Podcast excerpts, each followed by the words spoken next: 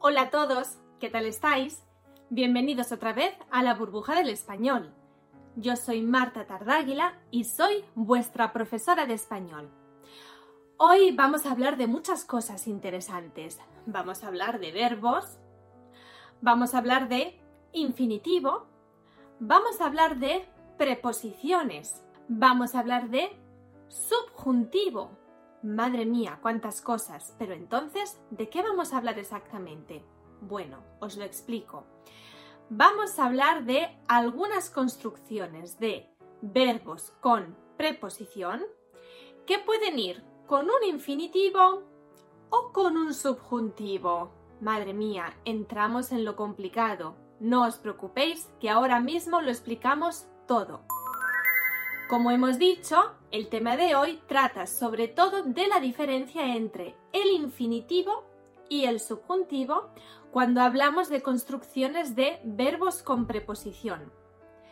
Para hacer un resumen muy rápido, antes de empezar, vamos a decir que cuando el sujeto de la oración principal es el mismo que el de la oración subordinada, podemos poner en muchos casos un infinitivo. Sin embargo, cuando el sujeto de la oración principal es diferente del sujeto de la oración subordinada, en muchos casos vamos a poner un subjuntivo.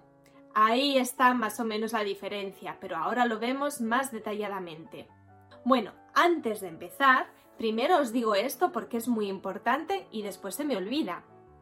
En la página web de la burbuja del español Puedes reservar clases individuales o también grupales. Si quieres, por ejemplo, repasar cositas como esta, que son un poquito complicadas y, ay, es que no lo he entendido muy bien. No te preocupes, reservas una clase y te la explico en persona. A lo mejor tienes que preparar un examen o tienes que hacer un trabajo o necesitas simplemente un poquito de apoyo, un poquito de refuerzo para tu español. Para lo que tú necesites, aquí estamos. ¿Y qué tienes que hacer? No te preocupes, te voy a poner en la descripción del vídeo un link con toda la información necesaria. Si tienes alguna duda, escríbeme un comentario. Ahora sí, vamos a empezar. Y empezamos hablando de las construcciones de verbo con preposición más infinitivo. Es decir, cuando el verbo de la oración principal se refiere a la misma persona que el infinitivo. Por ejemplo, tenemos la construcción de verbo más a más infinitivo. Este niño se niega a obedecer. María se ha ofrecido a ayudarme con los deberes. No me acostumbro a madrugar. Siempre tengo sueño. Estoy aprendiendo a hablar chino. Como veis, en todos esos ejemplos, el sujeto de la oración principal es el mismo que el infinitivo, es decir, el infinitivo se refiere a la misma persona que el verbo de la oración principal. Seguimos con otras construcciones con la preposición de. Verbo más de más infinitivo. El profesor me ha acusado de haber copiado, pero es mentira. Yo me encargo de organizarlo todo. Verbo más con más infinitivo. Ay, siempre he soñado con vivir en las Maldivas. Verbo más en más infinitivo.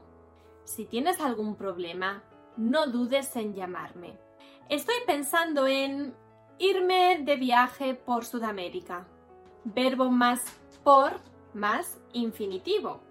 Creo que han optado por no decirle nada a Luisa.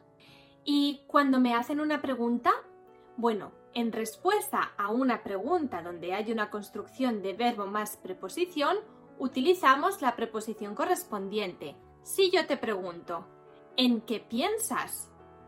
Tú me puedes contestar, en irme de vacaciones. Venga, continuamos y seguimos con el subjuntivo. Ahora vamos a ver estas construcciones. Verbo principal más preposición más que más subjuntivo. ¿Y cuando utilizamos estas construcciones? Cuando el verbo de la oración principal se refiere a una persona que no es la misma a la que se refiere el verbo de la oración subordinada. es decir, tienen sujetos diferentes. Usamos el presente del subjuntivo cuando queremos referirnos al presente o al futuro. Por ejemplo, no sé por qué te sorprendes de que haga frío. Es normal, es invierno. Usamos el pretérito perfecto del subjuntivo para referirnos al pasado reciente o a experiencias del pasado. La mala gestión ha contribuido a que la empresa haya tenido que cerrar. Y usamos el imperfecto del subjuntivo para referirnos al pasado o detrás de una forma condicional. Por ejemplo, se empeñó en que fuéramos a su casa. Yo me encargaría de que todo saliera bien. Recuerda que el imperfecto de subjuntivo tiene doble desinencia, es decir, tiene dos opciones. Podríamos decir saliera o saliese. ¿A que no te acuerdas muy bien? No te preocupes. En la descripción del vídeo te voy a dejar los links para que vayas a repasar todos los tiempos del subjuntivo, el presente, el pretérito perfecto, el imperfecto y también el pluscuamperfecto, que no está de más. Tenemos una pequeña excepción. Los verbos acordarse de y olvidarse de van seguidos de qué más indicativo cuando los verbos se refieren a personas diferentes. Atención, todo lo contrario de lo que íbamos diciendo. Por ejemplo, nunca me acuerdo de que esa tienda cierra a las 3.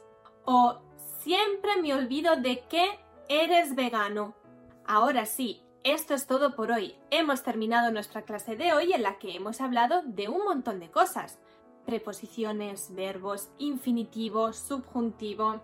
Si quieres repasar las clases en las que hablamos de preposiciones, no te preocupes que te voy a dejar en la descripción todos los links que tienen que ver con estos temas. Y antes de irnos te quiero decir algo muy importante. Si estás preparando tu examen de certificación CIEL, nosotros te podemos ayudar. Por ejemplo, si necesitas prepararlo, puedes reservar alguna clase para prepararlo juntos o si necesitas ayuda para la inscripción, no sabes cómo se hace, para cualquier cosa.